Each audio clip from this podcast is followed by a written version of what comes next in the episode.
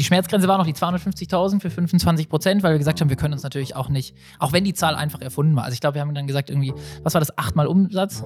Kann es sein? Kommt das hin? Weniger, Ja, glaube ich. ich nicht mehr. Ich glaube, viermal Umsatz haben wir gesagt. Und dann haben wir gesagt, dreimal Umsatz ist irgendwie auch okay, Hm. äh, hochgerechnet. Also, ähm, Also wirklich Äh, random tatsächlich. Jetzt ziemlich nicht, random, Ja. voll. Aber so sind ja die meisten Zahlen. ähm, Hey Chris, kannst du mir mal kurz den Duschbrocken rüberreichen? Na klar, welchen willst du denn? Du, gib mir doch mal den Toni Zitroni. Ey Basti, ich find's übrigens richtig nice, dass es endlich mit Spätzle Valley weitergeht. Geht mir auch so. Und ich finde, wir starten heute direkt mit einer meiner bisherigen Lieblingsfolgen, nämlich mit den Jungs vom Duschbrocken. Mit denen sprechen wir über kreatives Bootstrapping, die Umsetzung erfolgreicher Crowdfunding-Kampagnen und dem Höhle der Löwen-Deal, der am Ende zwar platzte, aber der wahnsinnig wichtig für ihren Erfolg war. Absolut, aber in dieser Staffel haben wir nicht nur mega geile Gäste, sondern auch zum ersten Mal einen richtig geilen Staffelpartner mit an Bord. Wir sind mega stolz, diese Staffel den Gründermotor dabei zu haben als Partner. Aber vielleicht kannst du dafür kurz die Musik wechseln. Ja, der Gründermotor verbindet nämlich Corporate, Startups und Studierende. Wenn ihr also eine Idee habt oder Bock habt, ein Startup zu gründen, dann seid ihr beim Gründermotor genau an der richtigen Adresse. Und ohne Scheiß, die bieten euch so viel, dass wir dazu am Ende der Staffel noch eine extra Folge raushauen werden. Ihr könnt natürlich jetzt schon mal googeln, wenn ihr das möchtet. Aber an der Stelle von uns erstmal nur ein großes Danke an die Boys and Girls vom Gründermotor. Denn die ermöglichen es uns, eine ganze Staffel Spätzle Valley mit eben spannenden Startups aus dem Kessel umzusetzen. Jetzt geht's aber auch los. Duschvorhang auf für die Gründer von Duschbrocken. Hi, ich bin Christoph, bin 31, 32 Jahre alt. Ich bin 32 32 Jahre Jahre alt. Äh, ursprünglich aus Nürnberg, aber mittlerweile Wahlstuttgarter äh, und einer der Gründer vom Duschbrocken. Ich bin der Johannes, 29 Jahre alt, komme aus Stuttgart, äh, habe mit Christoph zusammen 2018 den Duschsprung gegründet, verheiratet, zwei Kinder, glücklich, Wichtig zu wissen. voll und freue mich auf den heutigen Podcast. Bei Spätzle Valley schicken wir die Startups in den Aufzug zum Elevator Pitch. Und da ist er auch schon. Schnell rein. 30 Sekunden ab jetzt. Der Duschbrocken ist das erste feste Shampoo und Duschgel in einem. Festes Shampoo und Duschgel, äh, mit dem du alles reinigen kannst, deine Haare, dein Gesicht, dein Körper. Und uns war es ganz wichtig, etwas zu kreieren, was nachhaltig ist, aber es gleichzeitig genauso Spaß macht wie die klassische Shampoo- oder Duschgelflasche. Das heißt, wir verzichten auf alles, was man nicht braucht. Äh, also keine Konservierungsstoffe, keine Parabene, Sulfate. Äh, und haben alles drin, was man braucht für ein ganz tolles Duscherlebnis. Also Duft, Schaum und Spaß. Wie kam es dazu, dass ihr euch kennengelernt habt und auch noch gesagt habt, hey, es passt so gut, dass wir jetzt gemeinsam gründen? Ja, total der Zufall. Äh, wir sind gar nicht schuld daran, dass wir uns getroffen haben, sondern unsere beiden Freundinnen äh, sind daran schuld. Wir sind ungefähr um die gleiche Zeit auf eine Weltreise gegangen äh, und waren dann, dann ist man vorher so ein bisschen in Kontakt mit Leuten, die, die es auch machen, was nehmt ihr so mit und so. Und die beiden, Nira und Lisa, äh, die waren da einfach über Instagram äh, im Kontakt.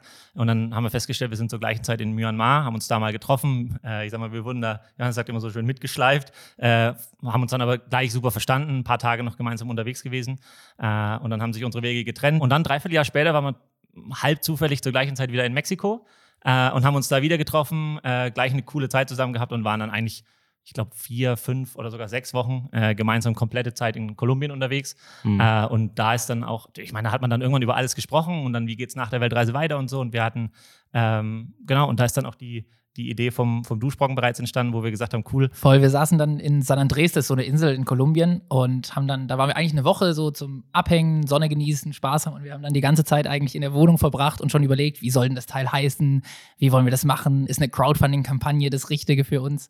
Äh, also da war schon, schon eigentlich alles, alles gesetzt darauf, dass wir es zumindest probieren und es war der perfekte Zeitpunkt. Nach einer Weltreise zurückkommen, sowieso keine Wohnung, keine äh, Verpflichtungen, sich dran gewöhnt zu haben, irgendwie mit wenig Geld auszukommen, war auch super. Das heißt, es war äh, das risikofreie Gründen. Aber wart ihr beide eh so ein bisschen auf der Suche nach äh, etwas, was man gründen kann? Also Johannes war auf jeden Fall Feuer und Flamme fürs Gründen. Äh, Okay. mich da auch total mit angesteckt. Bei mir war gar nicht so der Fokus, irgendwie nach der Weltreise was Eigenes zu machen. Ich habe vorher eine Ausbildung gemacht bei einer Versicherung und habe dann gedacht, na gut, ich werde danach schon irgendwie einen kaufmännischen Job irgendwie machen und so. Ähm, wobei schon auch Bock, irgendwie mal was Eigenes zu machen.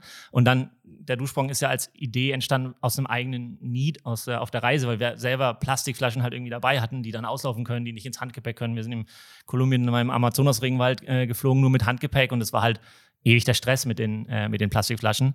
Ähm, und in den Gesprächen, die wir dann da hatten und wo wir in Kolumbien dann gesagt haben, irgendwie also es gibt ja Seifen, aber Seifen sind irgendwie ungeil zum Duschen.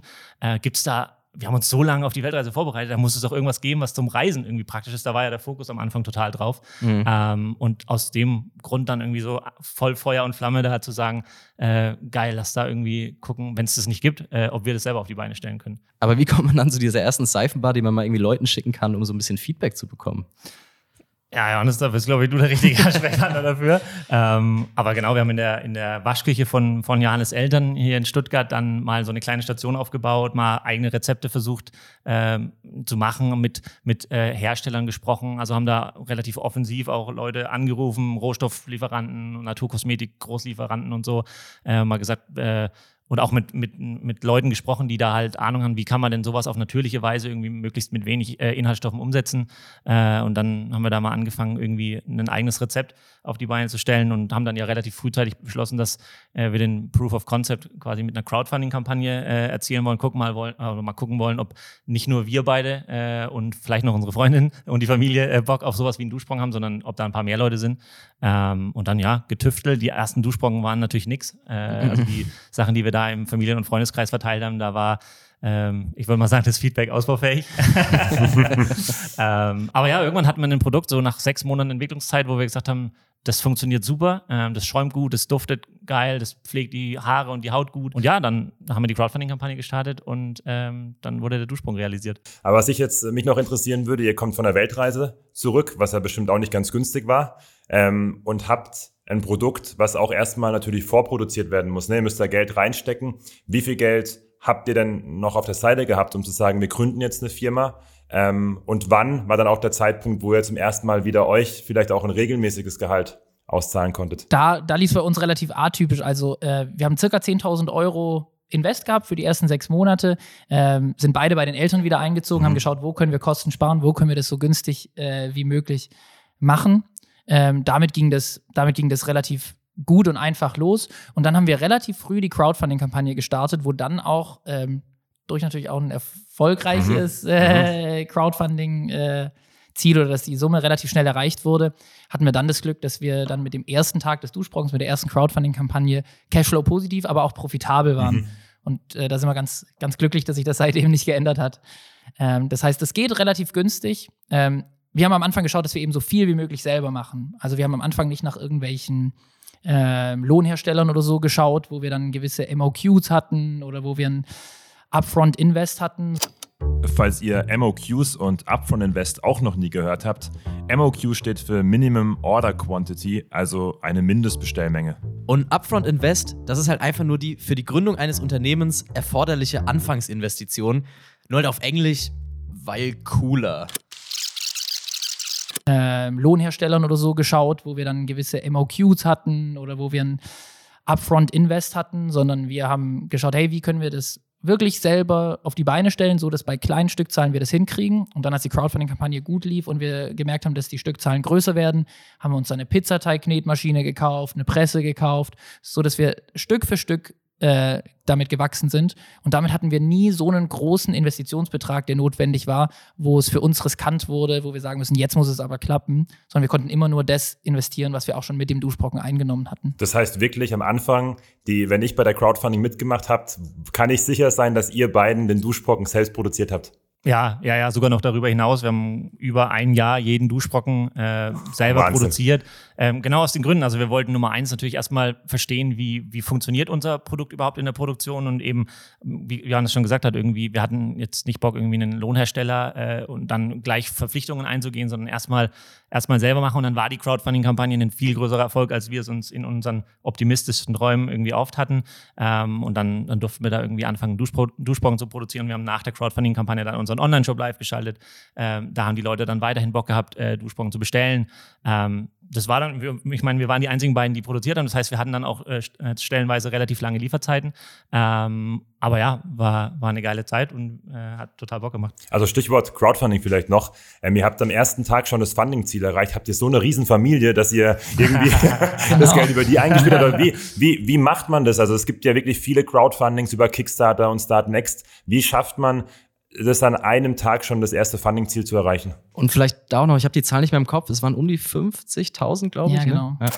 Voll. Doch, ähm, Ja, also ich glaube, es ist total wichtig für Crowdfunding-Kampagnen, dass man die Arbeit davor reinsteckt. Äh, ganz oft kriegen wir es mit, dass Leute gerade nach der erfolgreichen Crowdfunding-Kampagne haben dann doch öfters mal Leute angerufen und gefragt, hey, wie macht man eine gute Crowdfunding-Kampagne? Und wir so, ey, cool, wann hast du denn vor, deine Crowdfunding-Kampagne zu starten? Und wir so, ah, so, diesen Samstag. und so, oh, dann ist vielleicht irgendwie alle Sachen, die wir sagen würden, brauchen mehr Vorlauf. Ähm, was wir damals gemacht haben, und ich weiß nicht, ob das heute noch funktionieren würde, aber, und wir wussten damals auch nicht, ob das funktioniert, aber wir haben versucht, die Leute mit zu nehmen auf diese Reise halt der Gründung. Äh, wir hatten selber Reiseblogs, also wir haben die Kanäle, die wir schon hatten, versucht so gut wie möglich zu benutzen. Das waren in unserem Fall dann einmal der Reiseblog von äh, Christoph und Nira und einmal der Reiseblog von, von Lisa und mir, wo ein paar wenige tausend Leute, mhm. irgendwie so zwei, dreitausend, viertausend, ja. ja. irgendwie da auch aktiv irgendwie dran teilgenommen hatten und die weiter zu informieren, was ist aus der Reise entstanden. Die waren dann schon total involviert. Äh, und dann haben wir genau ausgerechnet, was wir glauben, wie werden die konverten, äh, wie haben die da Lust drauf. Und dann natürlich, gell, Familie und Freunde davor schon gefragt, hey, wie viel willst du denn geben? Wir haben da ein cooles Set, irgendwie, wenn du 100 Euro gibst, kannst du beim nächsten Duschbrockenduft mitentscheiden, das wäre doch super, hast du nicht Bock? Und, und dann Werbung gemacht und wirklich aufgeschrieben, okay, ich glaube, der, der Sebi, der gibt uns die 100 Euro, alles klar. Und wirklich so nach für nach aufgeschrieben, um zu, ja. Es zu schaffen, irgendwie 50 Prozent der Funding-Summe. Wir wollten 5000 Euro. Damit konnten wir unsere ersten Mengen kaufen, äh, die Mindestbestellmengen der Kosmetikgroßhändler. Ähm, und wirklich so sich dem Problem nähern. Und dann haben wir andere Reiseblogger, das war ein Kanal, wo wir einen Zugang zu hatten, denen das Produkt geschickt, sagt, hey, erzähl's doch gerne auch eure Community, das wäre doch sicherlich auch was für die. Und so, so konnten wir relativ viel Publicity auf den Launchtag bringen. Und unsere Vermutung war, dass wenn da relativ viel passiert, dass dann Start Next natürlich denkt, Mensch, das ist vielleicht eine Kampagne, die sich lohnt, mhm. auf unsere Startseite zu bringen. Und was wir damals nicht wussten, äh, das geht wohl nach Prozenten der Algorithmus, zumindest damals. Also je nachdem, wie viel Prozent deiner Funding-Summe du erreichst und nicht nachdem, wie viel Euro du eingenommen hast. Zumindest war das heavily weight zu, also auf die, auf die Seite von, äh, von den Prozenten. Und dadurch, dass wir ein niedrigeres, realistisches Funding-Ziel eingestellt hatten, waren wir dann nach einer Stunde halt bei 100 Prozent und haben so, okay, cool. Äh, Landingpage. An der Stelle machen wir kurz Werbung, denn nicht nur der Gründermotor unterstützt Spätzle Valley, sondern auch viele Firmen und Startups aus Baden-Württemberg, die einfach gut finden, was wir machen, was uns natürlich sehr freut und uns unterstützen möchten. Für uns ist auch das erste Mal, dass wir Werbung einsprechen bei Spätzle Valley. Zum Glück hat uns Jonas, Gründer von Verbell, wirklich Wort für Wort geschrieben, was wir sagen sollen. Wir haben ihm 30 Sekunden versprochen.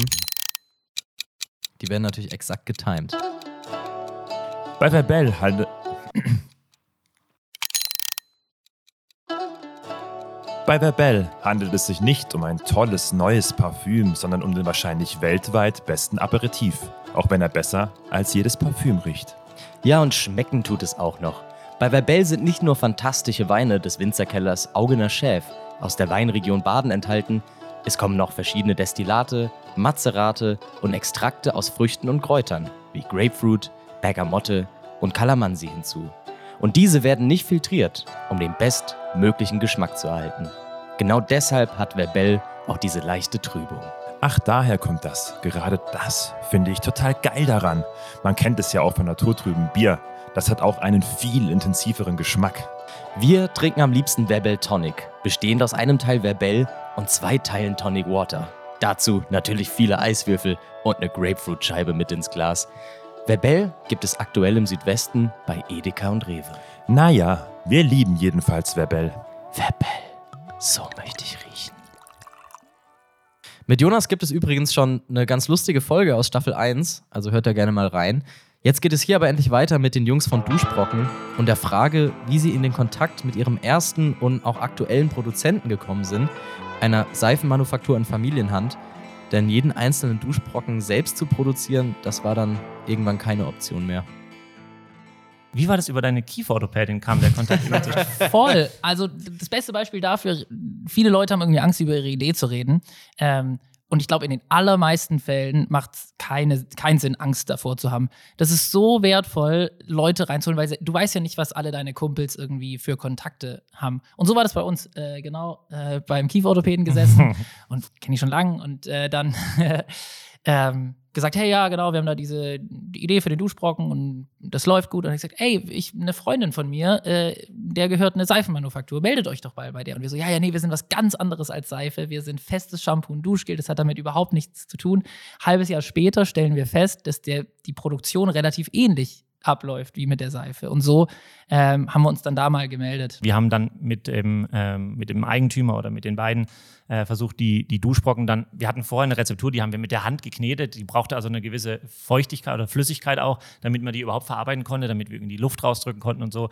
Und wir wollten halt schauen, wie, wie müssen wir unser Rezept anpassen, ohne die Inhaltsstoffe zu verändern, damit es auch über so eine Seifenstraße läuft. Weil also Seifen werden ganz anders hergestellt, als es Duschbrocken werden, aber irgendwie äh, gibt es da eine Möglichkeit, äh, das zu machen. Und dann hat es ein paar Wochen gedauert. Wir waren dann da auch äh, relativ oft und haben das probiert, weil es am Anfang natürlich nicht so gut funktioniert hat.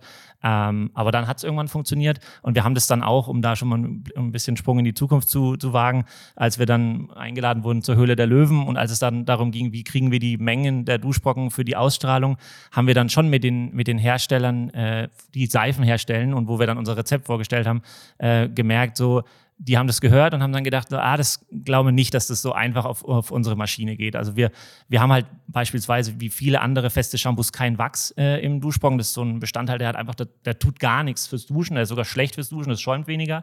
Ähm, aber der führt halt dazu, dass man den besser verpressen kann, dass der besser verknetet werden kann und so. Ähm, haben wir halt keinen Bock drauf gehabt, weil wir gesagt haben, wir wollen eigentlich nicht so viele Inhaltsstoffe im Duschbrocken haben und es soll halt geil schäumen.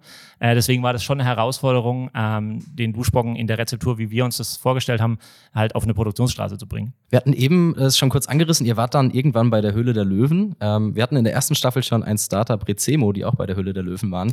Übrigens, Rezemo hatte einen der krassesten Deals in der Geschichte von der Höhle der Löwen auf dem Tisch liegen und haben sich dagegen entschieden. Darüber, wie aufregend der TV-Auftritt war, sprechen wir in der Folge mit Ihnen. Das, das klingt jetzt doof, aber mein, mein Puls ist durch die Decke. Ich, sowas hatte ich noch nie.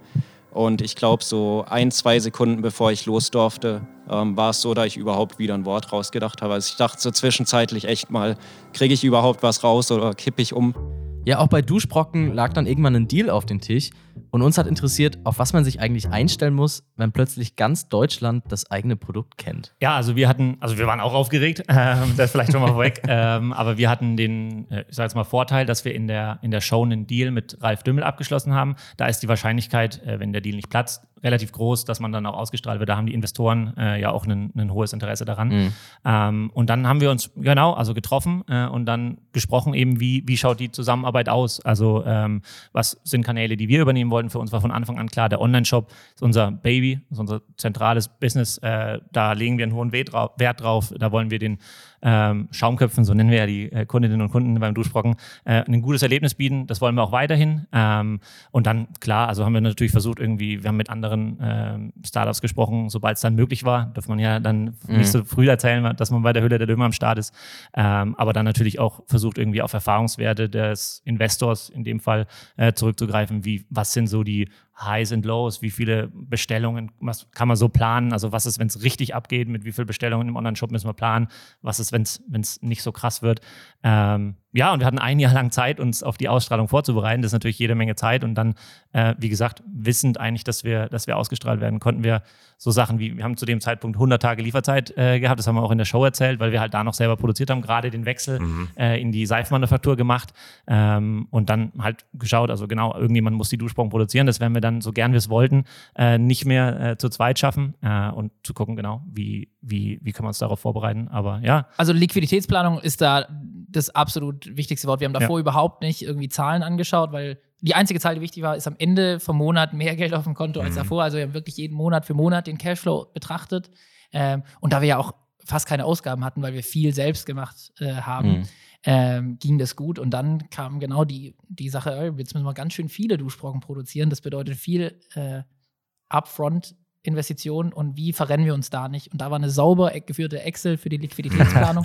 Vor allem, weil ja dann keine Beteiligung zustande kam mit DS-Produkte äh, und wir keine Anteile abgegeben haben, aber auch kein Geld bekommen haben, war da umso wichtiger.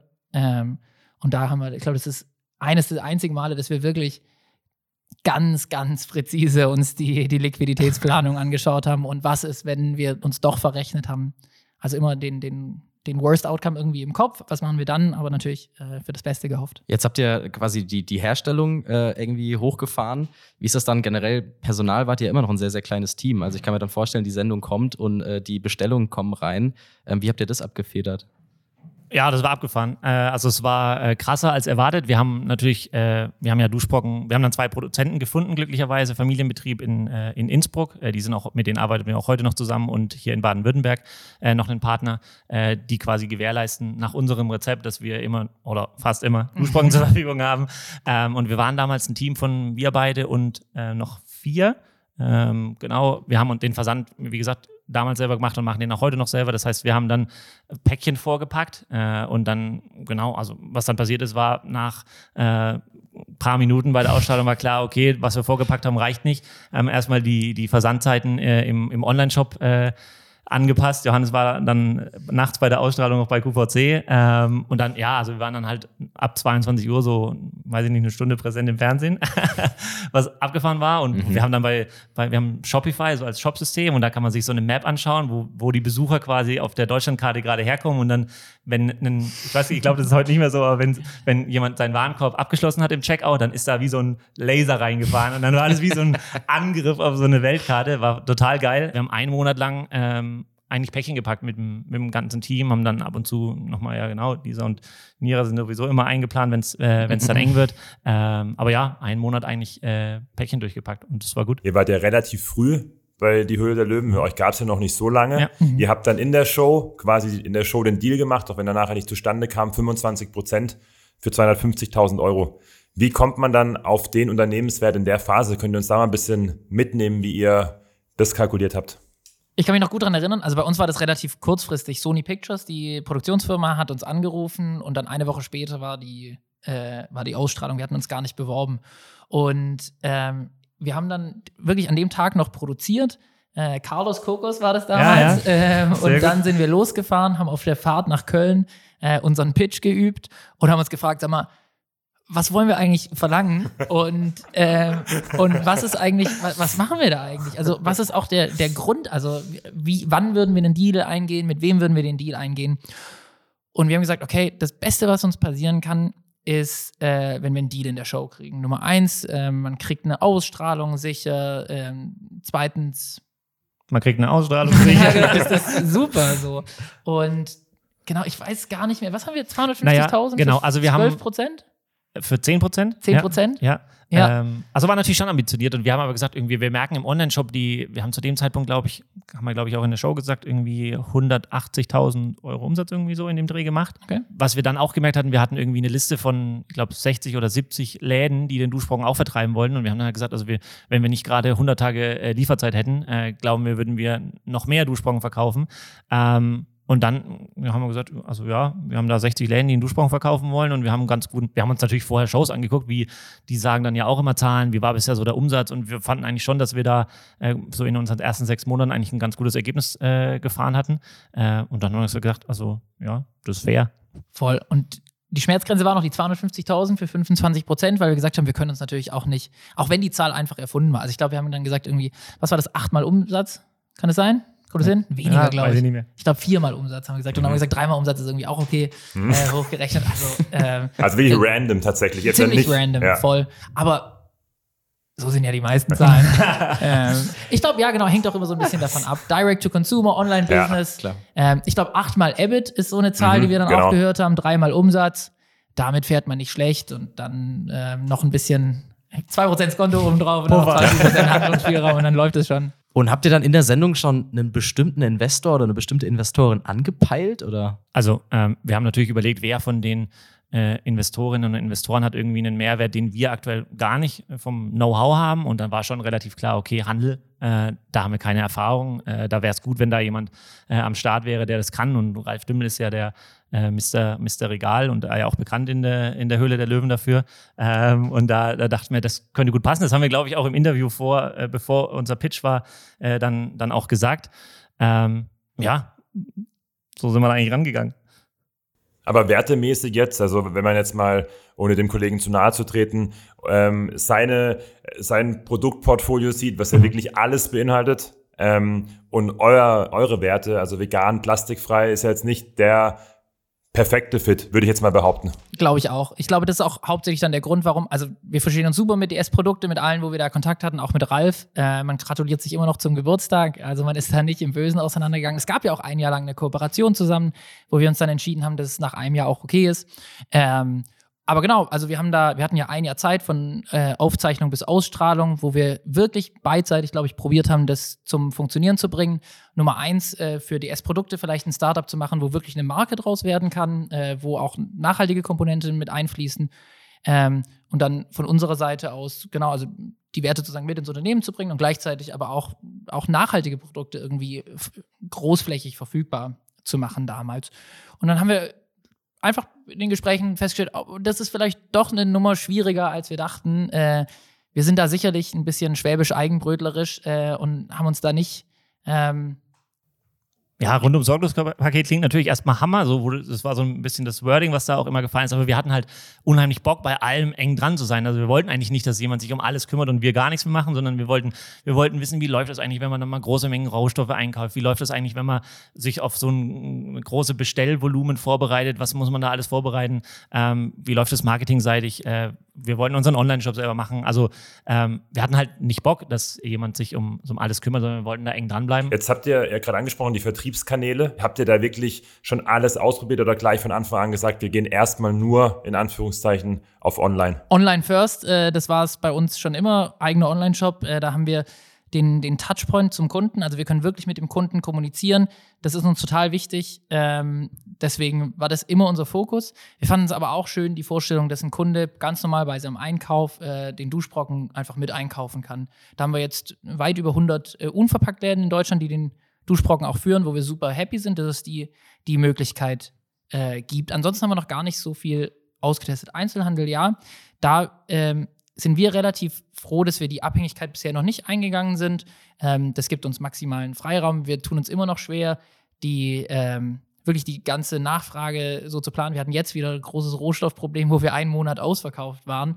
Äh, wenn ich mir vorstelle, dass wir da irgendwelche Kontrakte mit DM oder Rossmann ähm, hätten, oder Müller, um sie alle zu nennen, damit niemand benachteiligt fühlt, Budnikowski für die norddeutschen Hörer, ähm, dann, dann wären wir hier wahrscheinlich ziemlich nervös rumgelaufen. Äh, und so konnten wir, konnten wir sagen, hey, wir bleiben cool, wir können unsere Kunden ansprechen über Instagram, über E-Mail, können die aufklären, was das Problem ist. Ähm, und dann so im Kontakt bleiben. Das heißt, das, da sind wir relativ froh und sind auch relativ happy. Die, die Verkaufszahlen, die wir aktuell in unserem Online-Shop machen, wir verkaufen so roundabout 50.000 Duschbrocken über den eigenen Online-Shop pro Monat.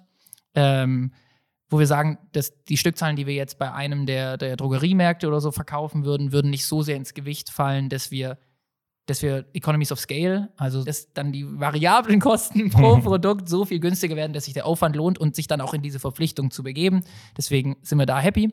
Und ansonsten äh, sind wir gerade am drüber nachdenken, Plattformen zu testen. Also wir sind zwar auf Amazon. Aber Amazon, ähm, aufgrund, dass ihr sagt, das passt einfach zu eurem Nachhaltigkeits.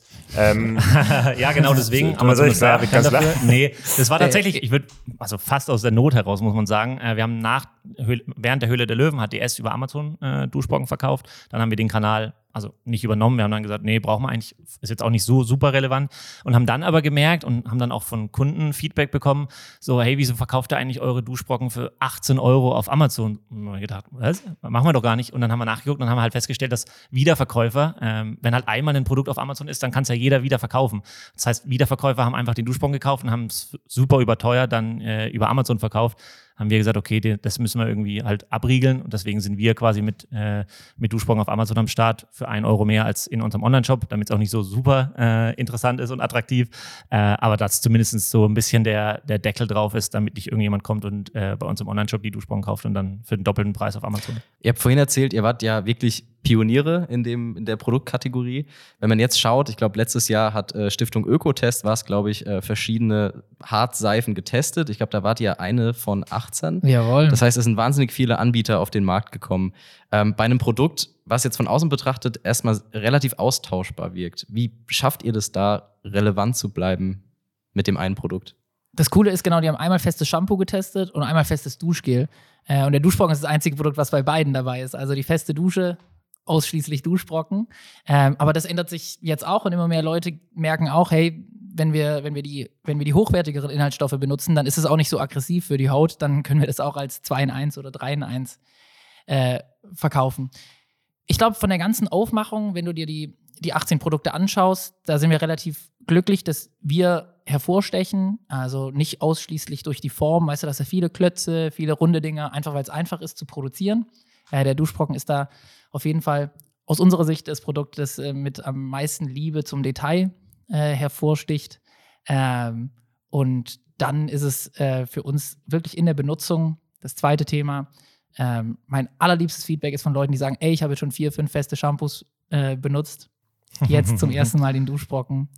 Äh, und jetzt weiß ich, warum, mhm. warum dieser Klotz äh, namensgebend für eine ganze Kategorie ist. Aber wir sind also super happy. Das soll jetzt nicht so klingen, als ob wir.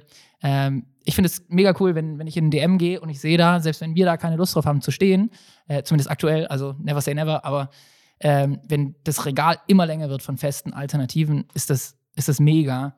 Äh, Christi geht es auch wahrscheinlich ähnlich. Ist einfach schön zu sehen, also solange man, solange man noch relevant ist und es mitformen kann und mitgestalten kann, äh, glaube ich, im ersten Schritt versuchen, oder ist es cool, egal aus welchen Gründen auch immer, aber wenn Leute, äh, wenn Firmen Angebot schaffen dafür, dass Leute weg von der Plastikflasche kommen können, mhm. weil es einfach gerade in dem Segment nicht notwendig ist.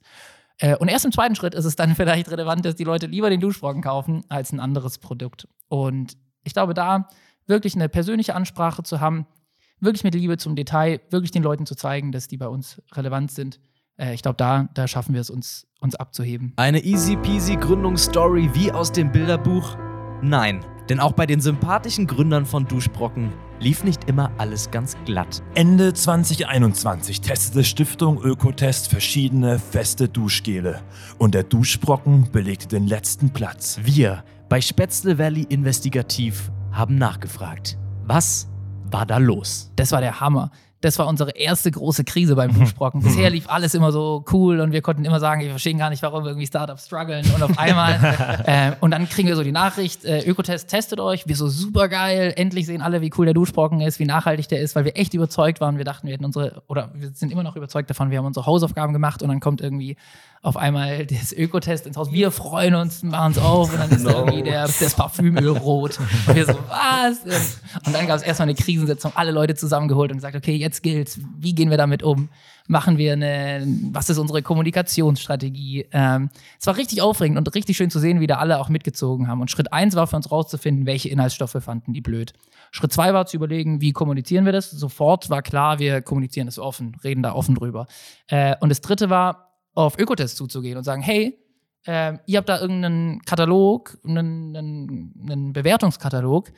Sagt uns doch mal, was ist eurer Meinung nach schlecht und was könnten mhm. wir machen, um das zu verändern? Und dann haben die gesagt, ja, hey, zum Beispiel ist da ein Stoff drin, der heißt Galaxolid in eurem Parfümöl. Das ist 0,05 Prozent von 3 Prozent oder so von unserem Parfümöl, also äh, wenig, aber das finden wir nicht gut, weil äh, wenn das in die in, in Gewässer kommt, ist es schlecht für für, für die dortige Flora und Fauna. Und dann habe ich gesagt, ah, okay, was ist der Stoff genau? Haben uns angeschaut, okay, super, Kläranlagen filtern den raus. Also relativ gut in der Konzentration. Aber die haben da so eine, also harte Liste einfach. Voll. Ja. Und wenn er da drin ist, zwei Punkte Abzug. Äh, und dann haben wir gesagt, okay, cool, schauen wir uns an, wie können wir das, wie können wir das verändern? Und haben dann innerhalb von drei Monaten äh, unser Parfümöl umgestellt. Da sind wir auch super dankbar mit unserem Parfümeur, dass er das möglich gemacht hat, mit unseren Produzenten. Ähm, und dann auch super dankbar, dass Ökotest da so viel Bock drauf hatte und haben dann im gleichen Jahr noch die neue Auslage rausgebracht, wo sie gesagt haben, Ökotest wirkt und dann haben wir die Bestnote bekommen mit sehr gut. Das heißt, auch das haben wir eingestellt und jetzt sind wir sozusagen Platz 1 äh, für festes Shampoo und festes Duschgel laut Ökotest. Und äh, soweit wir wissen, ist das die schnellste Umstellung von einem Produkt, die mhm. Ökotest je mhm. gesehen hat. Sind wir stolz drauf. Das einzige Problem ist, die erste Auflage mit dem Ökotest ist natürlich das große mhm. Thema. Das heißt, selbst jetzt kriegen wir noch, ey, der Duschsprung hat nicht so gut abgeschnitten und wir sagen, ja, stimmt. Ähm, und aber, aber schau mal die letzte Ausgabe an. Ähm, wir, wir versuchen da offen mit so Themen umzugehen und das äh, Stück für Stück besser zu machen. Wenn man eure Zahlen sieht, habt ihr es ja auch gut geschafft. Ihr habt, äh, wenn, wenn wir es richtig ähm, im Kopf haben, im Januar 21 die erste Million Unit verkauft. Das heißt vorher schon die Umsatzmillion geknackt. Wie, wie feiert man sowas? Also es ist ja ein krasser Erfolg, erstmal eine Million Umsatz äh, zu machen und äh, eine, eine Million Units zu verkaufen, ne? Ja, Johannes schaut mich da jetzt ganz streng an, das muss man vielleicht sagen, weil man, hört- man sieht es ja nicht in dem Podcast. Ähm, wir haben es also Verpennt. verpennt. Also wir haben nicht mal, wir haben, also was So Lagerbestand und so betrifft, da, ich sag mal, auch da arbeiten wir sehr analog und dann haben wir irgendwann äh, festgestellt, so, krass, wir haben über eine Million und zwar schon, äh, schon deutlich über eine Million äh, Duschbrocken. Also wir haben es verpennt, also muss man ganz klar so sagen. Wir achten auch nicht zwingend äh, immer, immer genau auf solche Sachen. Äh, wir, wir messen auch so Ziele, haben wir ja auch immer in der Vergangenheit auch gesagt. Und wenn wir irgendwie mit dem Team ins Jahr starten, dann ist unser Ziel immer so ein Plastikflaschenziel. Also wir haben jetzt fast, Johannes hat schon fast verraten, fast drei Millionen Plastikflaschen äh, äh, eingespart das sind so die, die, die Ziele, die, die wir uns setzen, die auch einen Impact machen und die auch geil sind für, für, für alle, die irgendwie am Duschbrocken mit dran sind, weil das sind, ähm, das sind wirkliche Erfolge und die, die feiern wir dann auch. Und klar, es ist mega cool. Und dann war auch äh, die Stuttgarter Zeitung war auch da und hat dann auch einen Bericht darüber gemacht. Und das ist natürlich cool, aber es ist nicht so, dass, äh, ja, wie gesagt, wir haben es verpennt, aber sonst hätten wir vielleicht ein bisschen größer gefeiert. Eine Million Units zu verkaufen, ist natürlich übelst krass, aber bewegt man sich da als Startup, das die Mission hat, die Welt zu verbessern, nicht auch auf einem schmalen Grat? Denn letztlich, damit es eurer Firma gut geht, äh, müsst ihr ja für Konsum sorgen, oder? ein Produkt, das sich aufbraucht, ist ein Riesen, das hilft, weil wenn du dann einen Kunden hast, ähm, und da ist auch Duschbrocken, das muss man schon auch ehrlich sein, total dankbar. Äh, das hatten wir auch nicht so auf dem Schirm. Aber stell dir vor, du hast irgendwie so ein Fair Fashion Label, ähm, dann musst du erstmal marketingseitig, musst du dann erstmal sagen, ey, kauf keine neuen Klamotten. Und dann, und wenn du neue Klamotten kaufst, dann geh doch mal auf einen Second-Hand-Flohmarkt und oder benutzt einfach die Sachen, die du hast. Und äh, aber wenn du dann, also bevor du nackig immer noch rumläufst, Boxers. ja genau, Kauf und, uns. Und, ja genau, und, und du das nicht willst, so ist auch okay, wenn du es willst, aber äh, dann kauf doch uns, nur wenn du willst. Äh, und das war beim Duschsprung cool zu sagen, hey, noch musst du irgendwas kaufen, um dich zu reinigen. Guck mal, da haben wir was. Das ist besser. Sagen Besser? wir natürlich. äh, das ist besser, das ist nachhaltiger, das macht trotzdem Spaß. Probier's doch mal aus. Und wenn die Leute dann davon begeistert sind, ähm, dann hilft es. Und ich glaube, es ist auch wichtig, oder so sehen wir das zumindest, nicht ein marketinggeiles Produkt zu haben, also nicht im, im Marketing das Produkt zu verkaufen, schon ein Stück weit, aber dann vor allem in der Benutzung. Wenn die Leute unter der Dusche noch das Gefühl haben, wow, die, das Erlebnis ist besser, als was ich erwartet habe, ähm, dann gewinnst du, glaube ich, den Kunden. Ansonsten, ich glaube, das sieht man relativ viel aktuell. Dir wird was auch immer versprochen auf Instagram ähm, oder sonstige Kanäle. Und die Produkte werden so gehypt von der Firma selbst, dass die Produkte kaum noch eine Chance haben, das zu übertreffen. Das heißt, alles, was die Leute jetzt noch erreichen, die Firmen, ist, dass die Leute sagen, es ist nicht schlechter als das, was die beworben haben. Aber wie cool ist es, wenn du ein Produkt kreierst und auch so die, das Marketing gestaltest, dass die Leute noch die Chance haben, wirklich begeistert zu sein von dem, was du machst. Und, und das ist vielleicht, vielleicht ein Tipp, äh, wie es klappt. Vorletzte Frage. Ich fand es ganz spannend, dass ihr gemeint habt, hey, eigentlich äh, sind uns die Units, die wir verkaufen, das ist nicht die Messgröße, nach der wir leben, sondern wir wollen halt irgendwie einen Impact haben, äh, Plastikflaschen einsparen. Das öffnet natürlich auch die Tür eigentlich für weitere Produkte. Ja, also wie du schon richtig gesagt hast, wir haben uns jetzt fast vier Jahre, wir waren im äh, 30.06. ist der vierte Geburtstag vom Duschbrocken und wir haben das jetzt auch wieder diskutiert. Wir haben jetzt letztes Jahr einen, einen Conditioner eingeführt als weiteres festes Produkt, was eine Plastikflasche äh, im Badezimmer ersetzt. Äh, ich glaube, wir äh, fühlen uns im Badezimmer ganz wohl und da gibt es noch jede Menge Produkte, die in eine Plastikflasche eingepackt sind. Ähm, weiß ich nicht. Gesichtsreinigung, Cremes, Sonnencreme, so alles Zeug halt. Zum Beispiel. Zum Beispiel. Ja, genau. Und wir kriegen super oft auch von, von äh, Kundinnen und Kunden das Feedback so, ey, ich finde Duschbrocken mega geil. Habt ihr nicht Bock, irgendwie noch mein Deo oder wie gesagt andere Produkte äh, in Fest zu machen? Ich finde cool, was ihr macht. Ähm, ich finde eure Düfte geil. Wäre geil, wenn es da, wenn ich dann nicht immer mich duschen kann, sondern wenn ich das noch irgendwie anders äh, benutzen kann. Und es gibt jede Menge Produkte, die da, die noch ersetzt werden können. Und ähm, wir glauben, da, da können wir noch Lösungen bieten. Ja.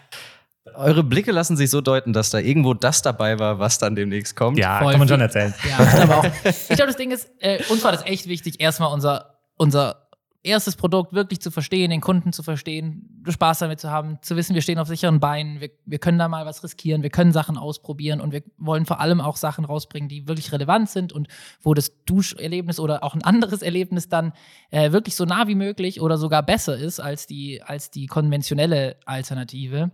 Ähm, und ich glaube, den ersten Schritt, dass wir unser Produkt jetzt kennen, haben wir geschafft und jetzt ist es Zeit, ähm, neue Produkte rauszubringen. Voll. Also perfekte Frage.